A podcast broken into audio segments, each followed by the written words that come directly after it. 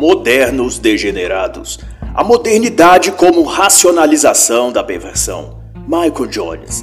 Michael Jones é escritor, professor aposentado, comentarista midiático e editor da revista americana Guerra Cultural. Nesta obra, ele aborda aspectos da cultura moderna da sexualização forçada da sociedade e como tudo isso foi estruturado e emoldurado para caber num arcabouço de argumentos pseudo-intelectuais, racionais e aparentemente libertadores, com muitas aspas aqui. E é assim que Michael Jones começa a sua obra, ponderando que a modernidade é a racionalização da luxúria, ou da perversão, como sugere o título da obra. E ele vai dizer que como fato consabido, a abertura sem precedentes para as questões sexuais, iniciada sobretudo a partir do relatório Kinsey em 1948, transformou a cultura e esse evento que pretendia ser a libertação das pessoas significou, na verdade, a morte, doenças e vidas destruídas para a maioria dos que resolveram participar dessa grande festa da libertação. Ao passo, afirma o autor, que os exploradores dessa questão lucraram com isso. Mas com o tempo, toda essa perversidade ou luxúria foi ganhando uma característica peculiar: a de que na modernidade não bastava mais errar, cometer o erro em si.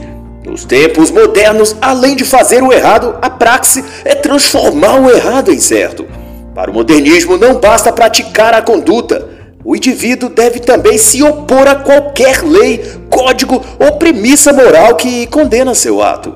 É sobretudo essa racionalização dos comportamentos imorais o que melhor distingue o período moderno. É a racionalização do fracasso moral, a verdade submetida aos desejos, dirá ainda o autor.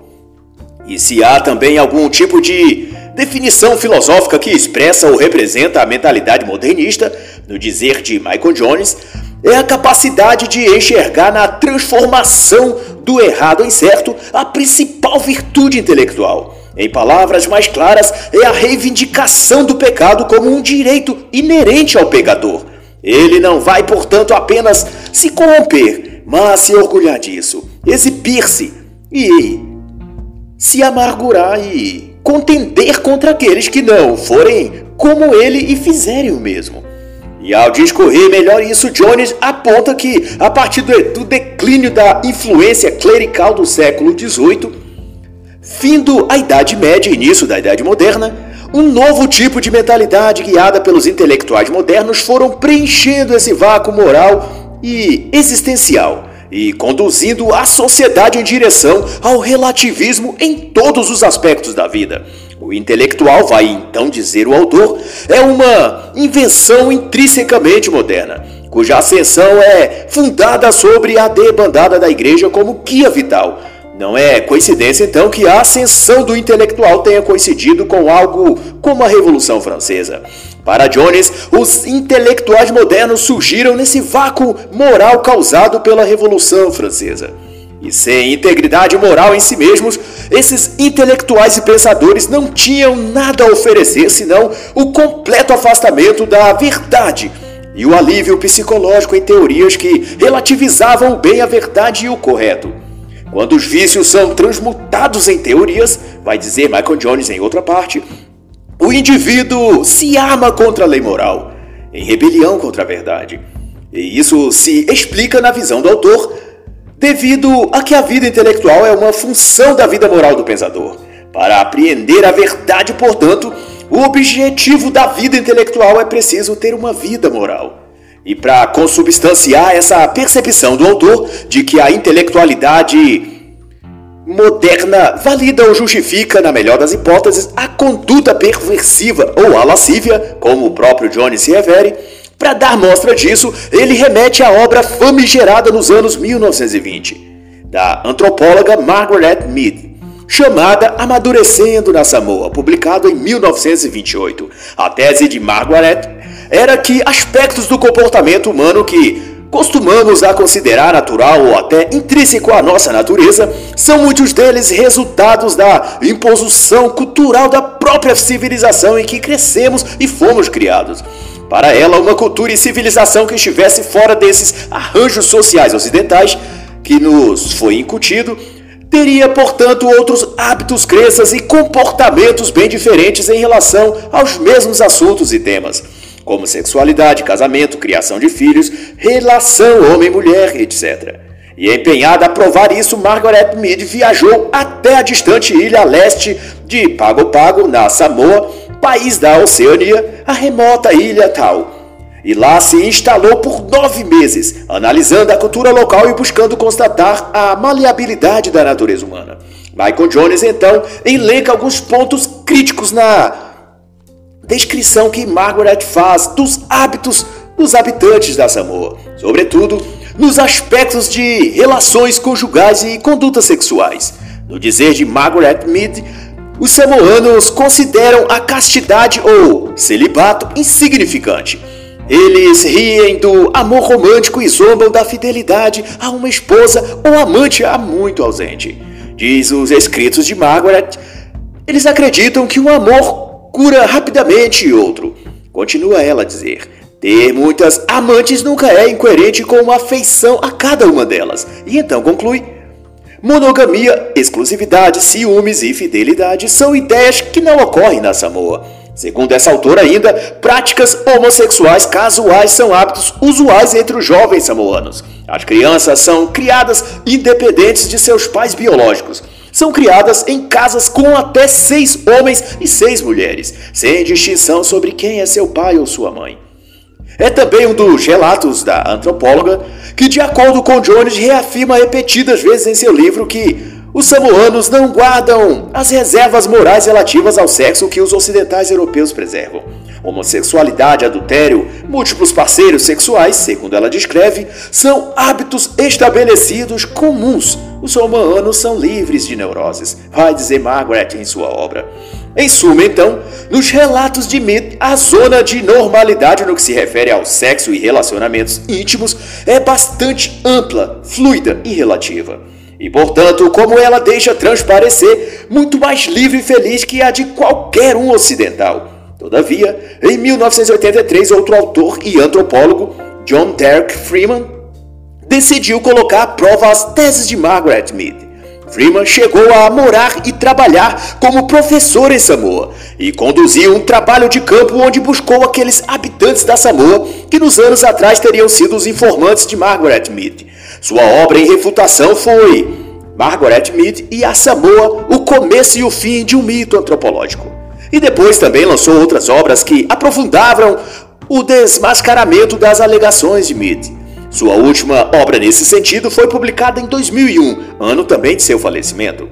E ao oposto do que Margaret havia relatado sobre a Samoa, eles não eram sexualmente livres e despropositados, e nem a Samoa era um paraíso do amor livre como ela descreveu. O próprio dizer de Margaret de que na Samoa jovens e adolescentes não sofriam de culpa ou eram cobrados quanto à sua conduta sexual, e por isso eram psicologicamente saudáveis e livres também de transtornos psíquicos, tudo isso veio a se mostrar falso pelas pesquisas de Derek Freeman. Ao que constatou em 22 casos de suicídio que ele coletou na época de 1925, 14 dessas pessoas suicidaram-se sob uma crise de raiva ou estado psicológico por terem sido punidas ou repreendidas por seus pais ou anciãos do lugar. Seis deles suicidaram-se por vergonha depois de terem cometido relações sexuais ilícitas, e os outros dois suicidaram-se após terem descoberto adultério da parte de seus cônjuges. Isso, obviamente, vai dizer Michael Jones, se contrapõe à alegação de Mead de que na Samoa a adolescência é a época da máxima felicidade. Segundo Freeman, contatou, os samoanos estavam longe de serem os libertinos sexuais retratados por Margaret Mead. Pelo contrário, a virgindade, sobretudo a feminina, tinha um valor especial, tanto que no sistema hierárquico tradicional da Samoa, conforme o próprio Freeman descreve, a prova da virgindade da noiva era indispensável. Freeman, além disso, constatou que algumas Duas, na verdade, das mulheres que relataram a Margaret Mead de que ali eram as mulheres libertinas e sexualmente ativas na adolescência, eram as duas ainda virgens à época. E conforme disseram depois, estavam pregando uma peça na senhorita Margaret. A virgindade feminina na Samoa era tão levada a sério que, além dos pais, os próprios irmãos dos jovens, das jovens meninas estavam autorizados a agir com violência para impedir que elas fossem violadas antes do casamento, mesmo que a garota quisesse consentir com a relação sexual. Consta inclusive o relato de que Naquele período, Tautalafua, uma jovem de 17 anos, estava sentada junto a um rapaz, Vave, de 20 anos, sob uma árvore a conversar às 9 horas da noite. Vave foi então surpreendido por um ataque do irmão da moça, que de tão violento fraturou sua mandíbula em dois lugares. Igualmente, as declarações de Mid de que o adultério na Samoa não era visto como aos olhos ou censurado, etc., também isso se revelou uma grande verdade. Antes do cristianismo chegar a Samoa, vai nos contar Derek Freeman, o adultério era punido com a morte. E com o tempo, essas punições sendo amenizadas, passando a pessoa adúltera a ser punida, neste caso, com o corte de uma das orelhas ou com um osso quebrado. Foi apenas sob a influência do cristianismo que o adultério deixou de receber tais castigos ficando somente a reprovação moral, o mal-estar público para quem o praticou. De todo modo, permanecia a visão geral de que essa prática era algo errado e moralmente reprovável. E nos próprios anos 1920, quando a senhora Smith fazia sua pesquisa nas ilhas da Samoa, o adultério foi incluído no Código de Leis da Samoa, como uma ofensa pela qual os culpados devem ser multados em até 100 dólares ou presos por até 12 meses ou multa e prisão. Isso sem contar, conforme relatou os chefes locais, que os que cometiam adultério poderiam inclusive ter suas terras expropriadas e acabar na miséria. Houve um caso, segundo conta, que um homem casado de 28 anos foi flagrado tentando seduzir uma virgem de 17 anos. Apesar de ser apenas uma tentativa, a família desse homem foi multada em dois porcos grandes, duas latas grandes de biscoito e 100 cormos de cará. Enganoso também foi a afirmação de Margaret Mead de que o conceito de estupro não era sequer conhecido pelos samoanos, já que lá todos se entregavam livremente ao prazer livre do sexo. Todavia, em 1928, como constava nos registros policiais apurados por Freeman, tivera ocorrido ao menos 60 estupros por 100 mil mulheres ao ano, o que elevava a taxa desse tipo de crime acima do que Estados Unidos e Inglaterra. E faço eu aqui o adendo de que a mídia atual, evidentemente progressista, tenta desqualificar a obra e o nome do professor Freeman, e numa busca que eu mesmo fiz nos trabalhos dele, os comentários da imprensa moderna que se seguiam a ele é de que ele era um homem conturbado psicologicamente e que, à época que escreveu sua refutação a Margaret Mead, estava sob efeito de um colapso nervoso, portanto, fora de suas faculdades mentais normais. Bom, é tão óbvio e amadorístico a tentativa de denegrir sua reputação que só faltou os seus críticos dizerem que ele era também um bolsonarista, um olavista, negacionista, obscurantista. ou algo do gênero. Mas o fato é que o professor Derek Freeman cita e mostra em sua obra documentos públicos que podem ser consultados e que constam tudo o que ele afirmou sobre as leis e cultura locais, além dele próprio ser proficiente na língua e idioma local, coisa que a senhora Margaret não era o que o possibilitou conversar pessoalmente, inclusive com chefes locais e com algumas das pessoas que haviam supostamente dito o que Margaret descreveu em seu livro. E Michael Jones então dirá: que os argumentos e documentos que Freeman mostrou à época eram tão persuasivos que quase todos os leitores do livro foram convencidos. E mais que isso, Jones atesta que Margaret Mead, como ficou demonstrado por John Freeman, subordinou os critérios científicos que pautariam a antropologia um disfarçável relativismo cultural e ideológico que em seu compromisso emocional com a agenda progressista sacrifica e extingue a busca da verdade em favor de práticas liberais modernas, como a questão da libertação sexual abordada por ela em seu livro sobre a Samoa. E como quase sempre acontece nessas questões de libertação sexual, o autor quase nunca é fiel aos critérios científicos e buscam, ao invés disso, justificar seus maus hábitos, crenças e comportamentos lascivos imputando seus excessos e inclinações sexuais incomuns a algo habitual, salutar, natural ou até recomendado numa qualquer cultura ou povo alegadamente mais livre, amadurecido ou feliz. Neste caso, sempre atribuem o mal não a seus atos, mas no preconceito, no machismo estrutural, no opressivo moralismo religioso ocidental, etc. E como não podia deixar de ser, a própria senhora Margaret Mead, ao que parece, deu a mostra de se tratar disso. Isto é, a libertinagem sexual que ela atribuía aos jovens samoanos era na realidade a projeção fantasiada de sua própria liberalidade sexual e o desejo de ser justificada e apesar disso. Consabido é, quanto a isso, que a senhora Mead, apesar de casada, teve ao menos dois amantes fixos, sendo um o linguista Edward Zapper e outro o antropóloga Ruth Benedict. Ou seja, ela esteve sexualmente envolvida com dois homens e uma mulher. E sua casa, junto a seu marido, serviu de refúgio de encontros sexuais para homens e mulheres casados que queriam explorar as fantasias e fetiches extraconjugais. Aquilo, portanto, que ela atribuiu aos samoanos era nada mais que a manifestação para fins de autoindulgência psicológica dos seus próprios atos e padrões de vida sexualmente permissivos. Ademais, para não restar dúvida, Margaret Mead também se envolveu amorosamente com o antropólogo Wilford na viagem de navio de retorno aos Estados Unidos após sua peregrinação pelas terras da Samoa. Mais tarde, Mead largaria seu marido para se casar com seu efeito sexual, Wilford E um tempo depois, o largou também e se casou com Gregory Bredesen, a quem ela e seu então marido tinham conhecido em ocasião de um trabalho na Nova Guiné. Por obstante, não bastasse toda a sua conduta sexual adúltera e a transposição disso para toda a sua obra, Margaret Mead, perto do fim de sua vida, manifestou seu interesse pelo ocultismo, passando a visitar uma médium chamada Reverenda Carmen Jabarazza, e admitiu por meio de seus amigos que sempre fora favorável ao ocultismo. E no fim, tudo então se resume a uma mal disfarçada racionalização do comportamento sexual pervertido.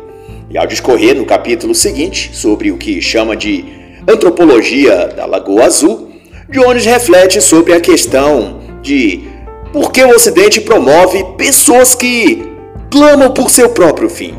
Isto é, indivíduos, líderes ou até instituições cujas prioridades, discursos e propósitos declarados é declinar o Ocidente e cooperar para a aniquilação de tudo que diz respeito à cultura e modos de ser dos países ocidentais.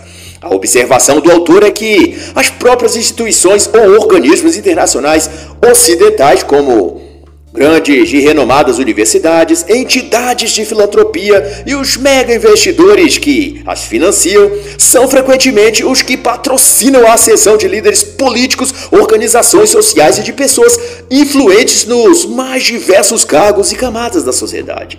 E nessa empreitada, os alvos preferidos dos ocidentais que atacam o Ocidente são, como sempre, o cristianismo, o modelo econômico, as relações familiares, enfim, aquilo que se constitui os pilares ocidentais. E para efeito de contemporaneidade, cito o exemplo, mas isto é uma ilação minha e não do autor, da família real britânica em relação ao príncipe Harry e sua esposa feminista Meghan Markle. O casal constantemente protagoniza polêmicas e ataques difamatórios à coroa inglesa, mesmo fazendo parte da realeza. Racismo, autoritarismo, arrogância, patriarcalismo são alguns dos adjetivos que o casal frequentemente usa para desclassificar sua família no Reino Unido.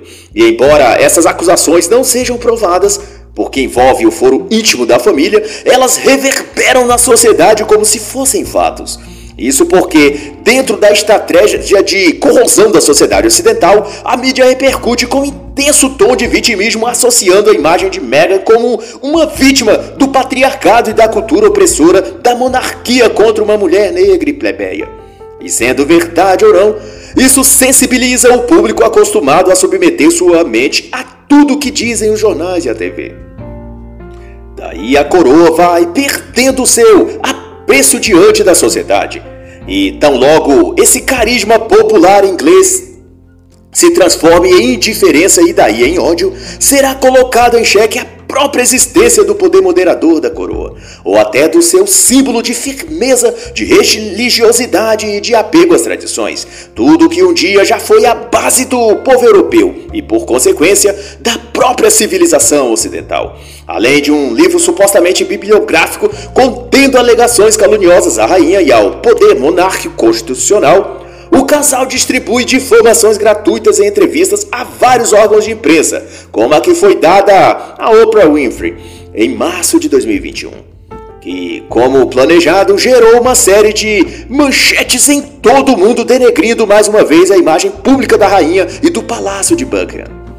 E em consonância ao que é exposto por Michael Jones neste capítulo, é parte de uma trama para infligir desgaste e abalar tudo que representa a estrutura moral, política, econômica e religiosa do Ocidente. É a guerra anti-ocidental, para usar um termo do autor. E a meu ver, Meghan e Príncipe Harry são peças nesse xadrez que visa derrubar a rainha e tudo que simbolicamente ela representa e inspira. Aproveito então para indicar uma obra que demanda também essas questões com primazia. O Suicídio do Ocidente, de James Burnham. E Michael Jones nomeia também essa mentalidade de atacar o Ocidente de antropologia da Lagoa Azul, que trata, na verdade, de um padrão mental de acreditar que em algum lugar onde as raízes cristãs não chegaram, as pessoas seriam sexualmente livres, desimpedidas, quanto ao peso moral da vergonha ou censura atribuída às pessoas pela cultura cristianizada. Em outras palavras, onde a mentalidade ocidental não tenha chegado, as pessoas haviam de ser livres e felizes. Os jovens correndo desnudos pelos campos em total liberdade para acasalarem e depois se despedirem um do outro sem qualquer remorso ou culpa e sem a necessidade ou pressão de haver entre eles qualquer vínculo emocional. É a versão idílica da ilha onde viveu o jovem casal no filme A Lagoa Azul de 1980. É a tendência suicida dos progressistas, vai dizer o autor. E o que desejam é a morte da lei moral. E sob esse véu ideológico, vem no mundo ocidental tudo o que há de ruim. O que o mundo branco oferece, relata Jones, citando o intelectual da época, não tem êxtase, vida, alegria, curtição. E sob estes auspícios, o de libertar-se da lei moral do ocidente judaico-cristão, eles estão dispostos a pagar qualquer preço pela liberdade de realizar suas compulsões sexuais. É para isso que são pagos os intelectuais modernos, de dentro e de fora dos meios acadêmicos. Depende-se da assertiva, doutor tem a função não apenas de atacar o Ocidente, mas também de acalmar as consciências sexualmente culpadas dos que querem se libertar da lei moral. E no capítulo seguinte, o autor trata de um aspecto bastante relevante do modernismo, que é a consciência progressista, naquilo que tange especificamente as relações interpessoais ou relações humanas, e mais especificamente ainda, no sentido de que na modernidade progressista, o homossexual ou a homossexualidade é retratada como um elemento ou agente subversivo da sociedade. E para essas concatenações, Michael Jones usa a biografia do Sr. Sir Anthony Blunt, da Casa Real Britânica. Este inspetor da, de fotografias da rainha, antigo diretor do Instituto de Arte Courtauld, cavaleiro comandante da Ordem Vitoriana e durante a Segunda Guerra membro do Serviço Secreto Britânico, o M15. Esse mesmo cidadão foi descoberto ser um agente duplo, um espião do Serviço Secreto Soviético. Ou seja, ele trabalhava para as forças comunistas russas e contra seu próprio país, o Reino Unido. Blunt era espião comunista e braço direito da rainha. Esse envolvimento com a espionagem e, portanto, traição à coroa inglesa, no dizer de Jones, remete a camadas mais profundas que perspassam questões para além de simples jogo político de poder. Para Jones, não se trata apenas de lealdade ao comunismo, ideologicamente falando, mas, sobretudo, uma compreensão ou mentalidade que considera a natureza homossexual como uma intrínseca força subversiva, em a qual, portanto, a traição, em quaisquer dos seus aspectos, é visto e tratado como uma consequência lógica e até esperada. E para essa consciência progressista, as relações pessoais são o maior valor dentre todos os valores humanos. E dessa perspectiva, os homossexuais, como descreve John Maynard Keynes, que era ele próprio homossexual, são os desbravadores de uma nova época, que, em seu dizer, descarta a moralidade de seu tempo e faz importar somente o estado mental seu próprio. O que na prática foi levado ao extremo de descrever os prazeres humanos como as mais valiosas coisas que se pode conhecer ou imaginar. E no contexto que envolve o Sir Anthony Blunt, o traidor da rainha na década de 1970, é que Blunt era homossexual e sob essa égide de que as relações pessoais são mais importantes do que tudo, agiu em traição à pátria e a seu país. Mas, como ele mesmo disse à Times em novembro de 1979, quando mais tarde descobri a verdade sobre a Rússia, não pude agir devido à lealdade pessoal. Eu não poderia denunciar meus amigos, afirmou ele.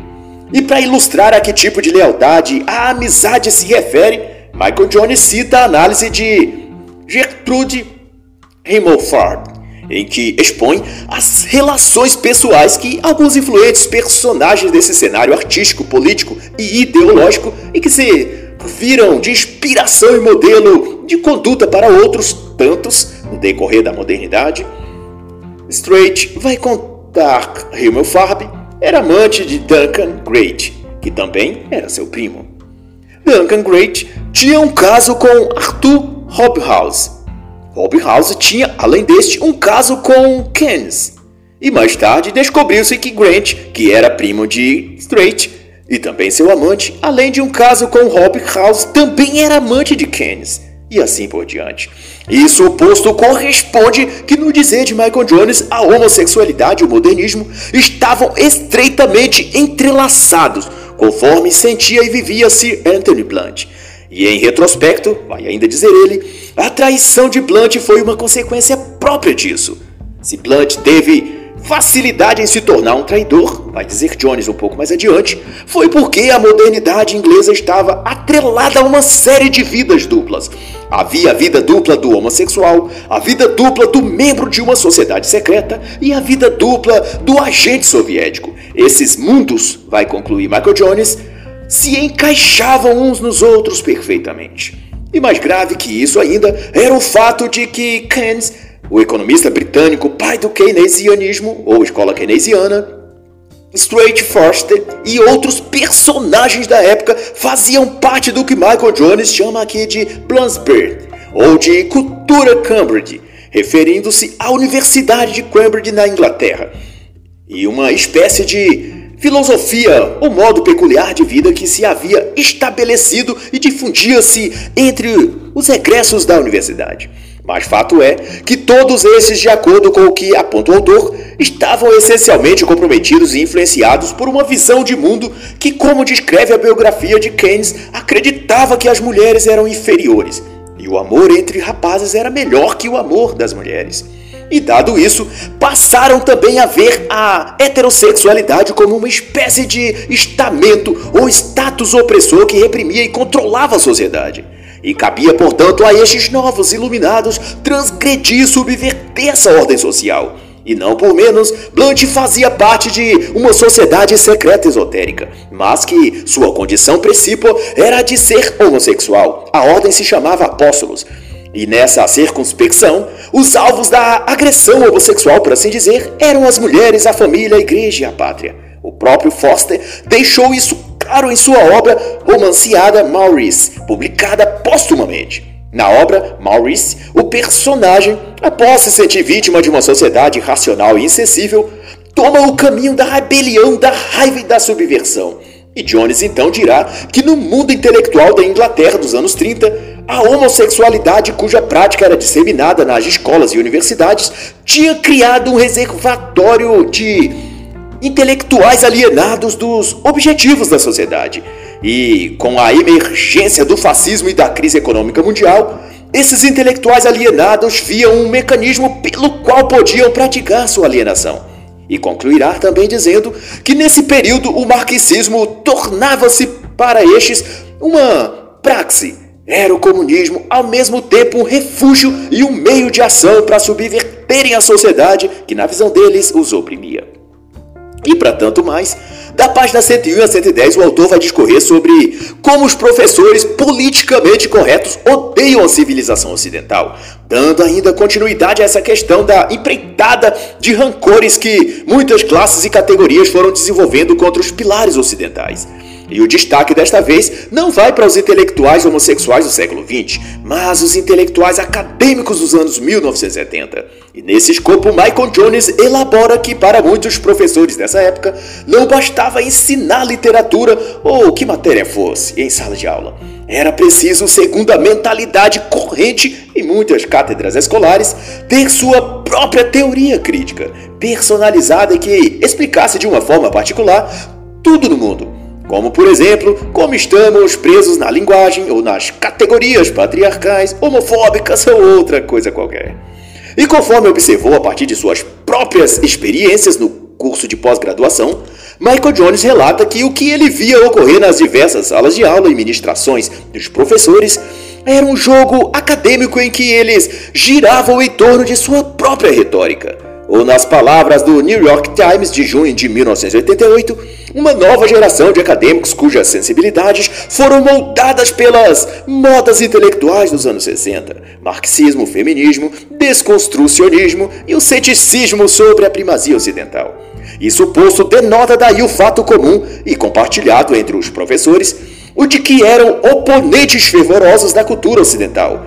E a razão não poderia ser mais simples é que no ambiente em que estão todos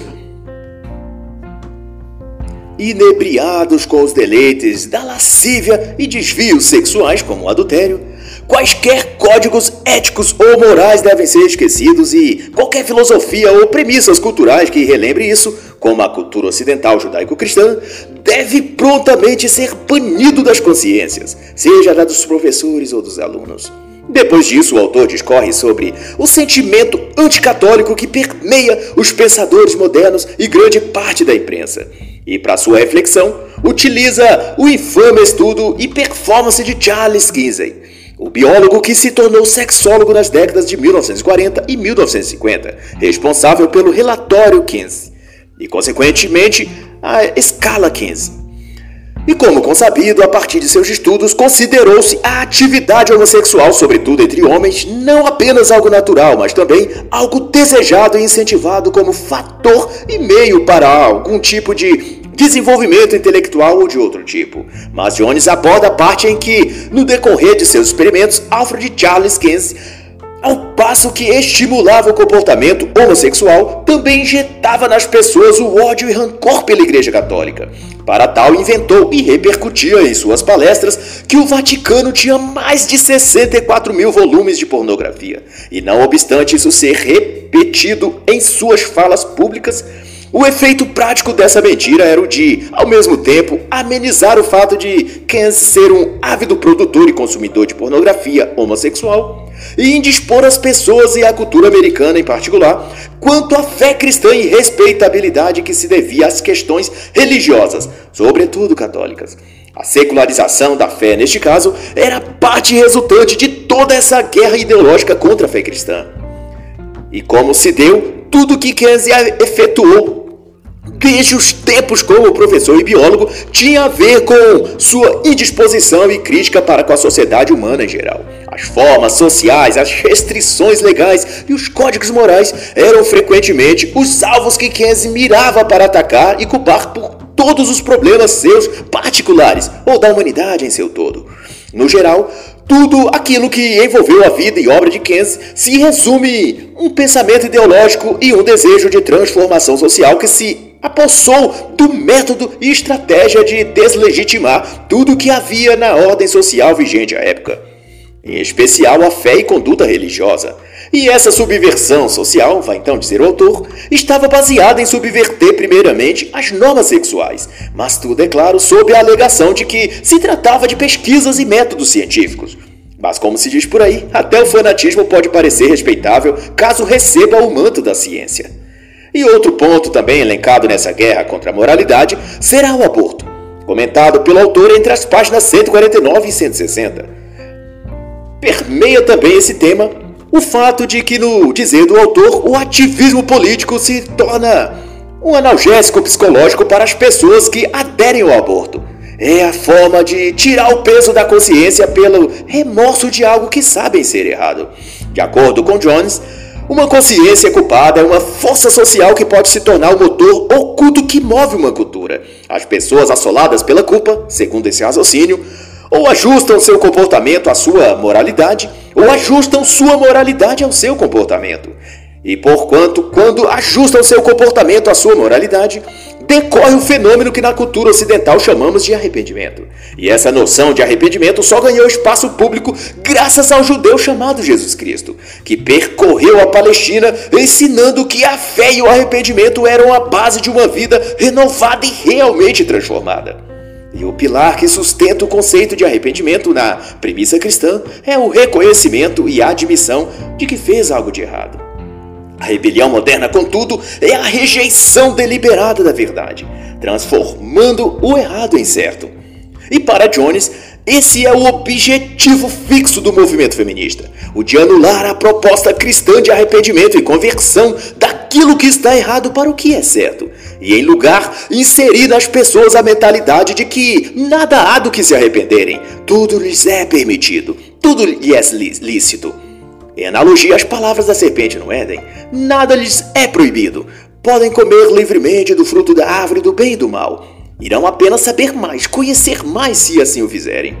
E tanto por isso toda a modernidade, todos os criadores dos artifícios intelectuais, nas palavras do autor, que constituem a era moderna, estavam empenhados na realização da apostasia, sendo a rebelião sexual seu veículo. O delito sexual, portanto, vai concluir, houvera sido transformada em libertação, que na prática era uma ferramenta política orquestrada para atacar a Deus e derruir a moralidade cristã. A ideia subjacente é de que, se afastarem-se de Deus e das ideias cristãs, consequentemente, não terão de viver sob as cláusulas morais do cristianismo e, por óbvio, não terão do que serem acusados e do que se sentirem culpados, já que estão sob outras regras morais, a sua própria. Fazendo jus, portanto, às palavras da feminista escritora senhorita Quidlin, eu encontro minha religião no interior de meu coração, que no interior da hierarquia da Igreja Católica Romana. A própria senhorita Quidlin se apresenta como católica progressista e seu modo de pensar é exposto aqui como referência para situar o leitor quanto ao pensamento e mentalidade que afluía sobre as gerações mais jovens das mulheres. Aquelas que seriam as próximas feministas a empunhar a bandeira do abortismo, da ideologia de gênero, do comunismo e tantas outras. E o passo seguinte, uma vez instaurado a apostasia, é a substituição da religião espiritual pela religião estatal da fé religiosa pela fé secular. E a partir daí, o estabelecimento do Estado, o novo Deus que as pessoas devem venerar. E para efeito de se obter mais esclarecimento quanto à religião do Estado moderno, recomendo e indico a obra A Religião Civil do Estado Moderno, de Nelson Lehmann da Silva. E em 26 páginas que compõem o capítulo 7, Michael Jones reflete sobre o movimento da arte moderna denominado cubismo sobretudo na pessoa de Pablo Picasso, o famoso pintor espanhol do século XIX. Picasso foi considerado um gênio da arte, mas o que poucos atentam é que esse artista foi comunista e, como tal, usou sua arte como um véu sobre o qual promovia a subversão no aspecto sexual. E, evidentemente, um ataque contra a vida cultural, moral e intelectual. Não por menos, o cubismo foi considerado uma das maiores transformações da arte ocidental, tão revolucionária quanto as descobertas de Einstein e Freud. O cubismo foi criado para ser uma espécie de novo mundo da arte e modernidade. E como tal, adquiria contornos metafísicos quase esotéricos, se fundamentava no ataque às coisas fundamentais, propondo gerar uma linguagem ambígua, capaz de metamorfosear a realidade e transformar uma coisa em outra coisa que ela não é. O cubismo doravante era algo que questionava o próprio conceito de verdade ou valor absoluto. Era o triunfo da forma sobre o conteúdo, como também se costumava dizer posteriormente. E essa quebra dos padrões formais da arte até então foi personificada na pessoa e obra de Pablo Picasso. Obsessivo e afeito a frequentar prostíbulos e a uma vida sexualmente desregrada, Picasso impingiu essas características em suas obras artísticas. O cubismo de Picasso, reflete o autor, revertia repetidamente as suas raízes sexuais. Suas obras são de natureza distintamente sexual. O padrão de distorção em sua obra é uma função de sua relação com sua amante em particular ou sua esposa daquele tempo. O realismo, continua a dizer, denota o começo do caso, a distorção cubista, o seu fim. O realismo na arte tentava refletir o valor do objeto amado, enquanto que a distorção cubista expressa o ódio àquilo ou a que ele representa. E na modernidade, esse é o padrão que mais se repercute: o desejo de destruir, de mutilar tudo que aquela pessoa, grupo, movimento ou ideologia tem por alvo que no caso em questão são os valores cristãos, as bases familiares ou, no modo mais usual, toda a sociedade ocidental, em termos de sua cultura, fé, hábitos, crenças e tradições. E como bem dito, essas distorções cubistas eram nascidas da lascívia e da ira contra a ordem social vigente. E conforme Jones explicita, esse ciclo se repete muitas vezes na longa carreira de Picasso. Ao se apaixonar por uma jovem de 17 anos de idade, 30 anos mais nova que ele, Picasso pôs em alta sua insurgência contra o convencionalismo e normas sociais da época, visto que ele ainda estava casado no transcorrer dessa paixão sexual, e transportou, portanto, sua volúpia, desejos e desventuras e protestos para sua arte. E tudo isso era visto expresso nas pinturas de suas musas, que tornavam-se amantes, às vezes esposas, e em seguida passavam à categoria de coisas a serem desprezadas. Esse era o ciclo de paixão-repulsa, vai informar o autor, e que emergia da sua vida pessoal para transpor-se em sua arte. Marie-Thérèse, Dora Maar, Olga e outras sete amantes mais ou menos oficiais, fora as que intercalavam-se entre uma escapada e outra, Todas essas, portanto, revelam e expressam a conduta do artista no tocante a fazer a arte seu meio e veículo de protesto e guerra social. A iconografia pessoal do pintor vai então concluir. Revelam como o político e o sexual se encontram. Em Picasso, por conseguinte, a exploração sexual se disfarça sob uma causa política. E no capítulo 8, Jones enseja o tema da psicanálise mais especificamente a relação desta ciência para com a vida pessoal de seus fundadores Sigmund Freud e Carl Jung. E Jones reaviva a hipótese há anos debatida sobre um possível caso amoroso e extraconjugal entre Freud e sua cunhada. Isso porque, no centro de sua teoria psicanalítica, reside a tese do complexo de Édipo, que, na percepção freudiana, é o amor e desejo sexual do garoto para com sua genitora ou irmã. E nessa teia de possibilidades e digressões, todas as verdades freudianas, de acordo com o autor, estão em contraste, em constante perigo, aliás, de se transformarem misteriosamente em seus opostos, de se subverterem, de se desconstruírem, de acabar provando o oposto do que supostamente buscavam provar. Isso posto, Jones remete ainda ao fato de que a psicanálise veio a se mostrar um sistema complexo de consciência culpada, que tem em seu cerne uma ambivalência radical, o desejo de esconder e revelar. E nesse ritmo dançou tanto Freud como Jung. Freud em sua relação incestuosa com a cunhada e Jung com sua paciente russa de 20 anos. Depreende-se disso que um e outro buscaram na psicanálise um meio de remediar a culpa pessoal dessas suas naturezas sexuais. Sendo assim, a psicanálise não se desenvolve num vácuo psíquico e moral, mas ocorre sob uma névoa de eventos pessoais que envolvem casos extraconjugais, carência paternas, sentimentos ambíguos e uma forte e premente sensação de culpa por delitos sexuais mal resolvidos. O autor então vai dizer que no coração da psicoterapia, ou seja, da psicologia moderna, nada mais do que uma tentativa de racionalizar duas relações sexuais ilícitas. E para além disso, junta-se a atração de Jung pelo gnosticismo, tentando conciliar a tradição alquímica mística com a própria psicologia. E quem tem mais a dizer sobre esse particular da vida de Jung é o autor Gary Ledman.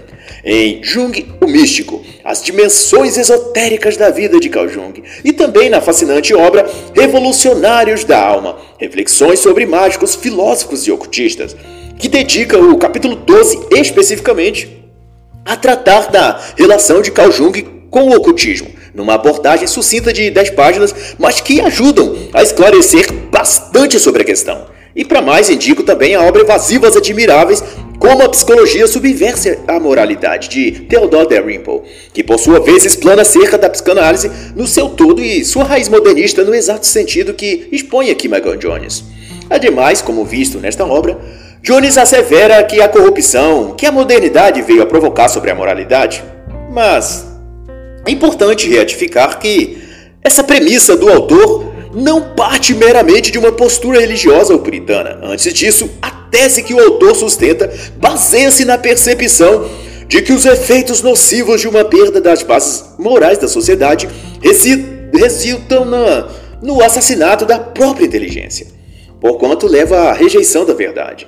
E toda a estrutura da psicanálise de Freud foi erguida sobre esse anseio, o de remover o sentido cristão da modernidade trocando por um conjunto de teorias psíquicas alegadamente científicas.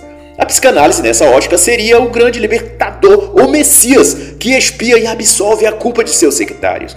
E se a concepção cristã lança a culpa dos pecados no próprio indivíduo, a psicanálise freudiana, por sua vez, lança nos pais do paciente, no pai ou mãe daquele indivíduo que o reprimiu, violentou, tirou sua liberdade ou de alguma forma impôs a ele o fardo de ter de viver sob algum código moral de conduta. Na psicanálise, a culpa é sempre do outro. E não é essa a essência da teoria do, da sedução, de que a moralidade da ação determina o trauma.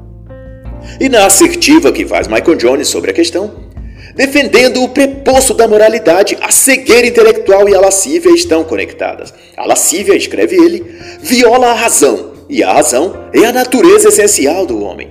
É somente quando age em conformidade com a razão que o homem se mantém em posse de si mesmo.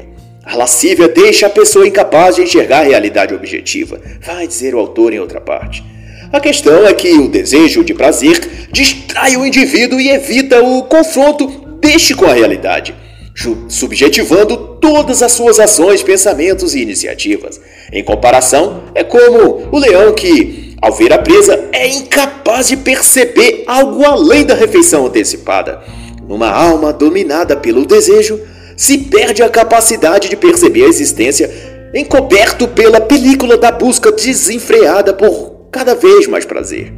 O homem lascivo, vai então concluir, está condenado a não compreender, sua consciência se torna a única coisa que lhe é real. Só pode ver e falar de suas próprias percepções distorcidas e suas próprias projeções.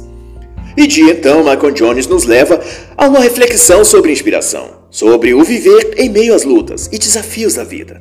E Jones nos conduz a pensar no que ele chama de legado duradouro de Lutero, e por esse ponto de vista consiste em que Deus é quem atua no ser humano para inspirá-lo ao bem mas a partir de então, concebe-se que apenas Deus, através da graça divina, é que dá inspiração ao sujeito.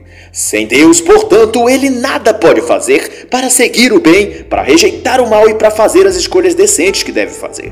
E Jones entende que essa premissa é um legado da doutrina da graça ensinada por Martinho Lutero.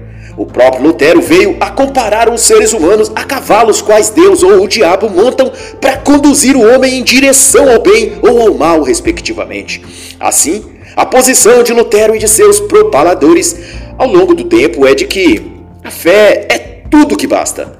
E o grande dilema é que essa acepção acabou extrapolando-se para mais que uma posição teológica.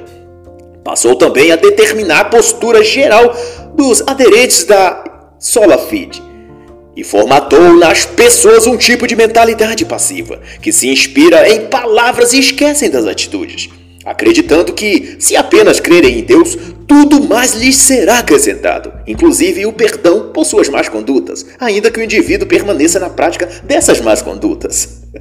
E desse modo, na prática, o cristianismo ou o evangelho é levado à ineficácia na vida dessas pessoas. Elas dizem crer, mas age absolutamente como qualquer cético ou incrédulo agiria.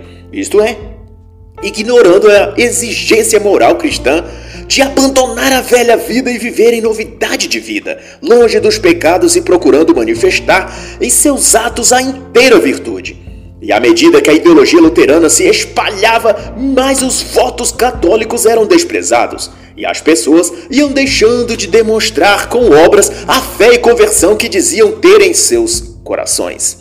E a doutrina da justificação pela fé somente deu ao contexto a forte indicação de que, no que dependesse de Lutero e sua nova doutrina cristã, o modernismo venceria sobre o cristianismo. Faça então a recomendação da obra de Funk Bretanho chamada Lutero, para um acesso à vida e obra desse controverso personagem da historiografia cristã.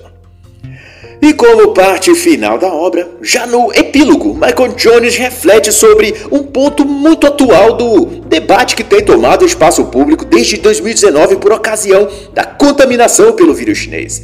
O caso é a colocação muito oportuna de que a ciência social do século XX e seus pensadores fizeram-se porta-vozes de um novo padrão sociológico, o de que um homem moderno possui uma designação ou status de cientista.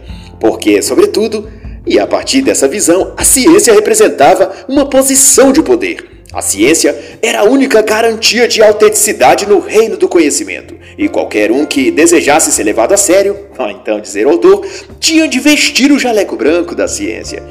E essa trajetória da modernidade é o exato do que ocorre na ocasião da proliferação da doença da China, que começou em 2019 e serviu de pretexto para trancar o mundo em casa, fechar o comércio, matar as pessoas de fome e dizer que é tudo em nome da ciência. E no desenvolver inicial disso, dessa obsessão por dar uma aura científica a tudo, como se a ciência fosse a suprema verdade sobre todas as coisas e assuntos, nasceu o conceito de reducionismo, uma vertente ideológica que, como o nome diz, reduz ou crer ser capaz de o fazer todas as esferas da vida e saber humanos a um conjunto de descrições metodológicas explicáveis e racionalizadas, e portanto relativizadas. Para o autor, no entanto, essa percepção produz na pessoa o suicídio do pensamento e adequa a inteligência ao método antirracional de desconstruir os conceitos, as ideias e a própria noção de realidade. Para, em seu lugar, promover uma reinterpretação de tudo. O desejo substitui a verdade, e a explicação ou racionalização do desejo substitui toda a possibilidade de intelectualidade, ou seja, da inteligência de fato existir. Mas, como essa discussão é longa e profunda, deixo para quem realmente entende e indico então a fenomenal obra Conhecimento por Presença, em torno da filosofia de Olavo de Carvalho de Ronald Robson. E assim encerra a análise da obra Modernos Degenerados, a modernidade enquanto racionalização da perversão, de Michael Jones.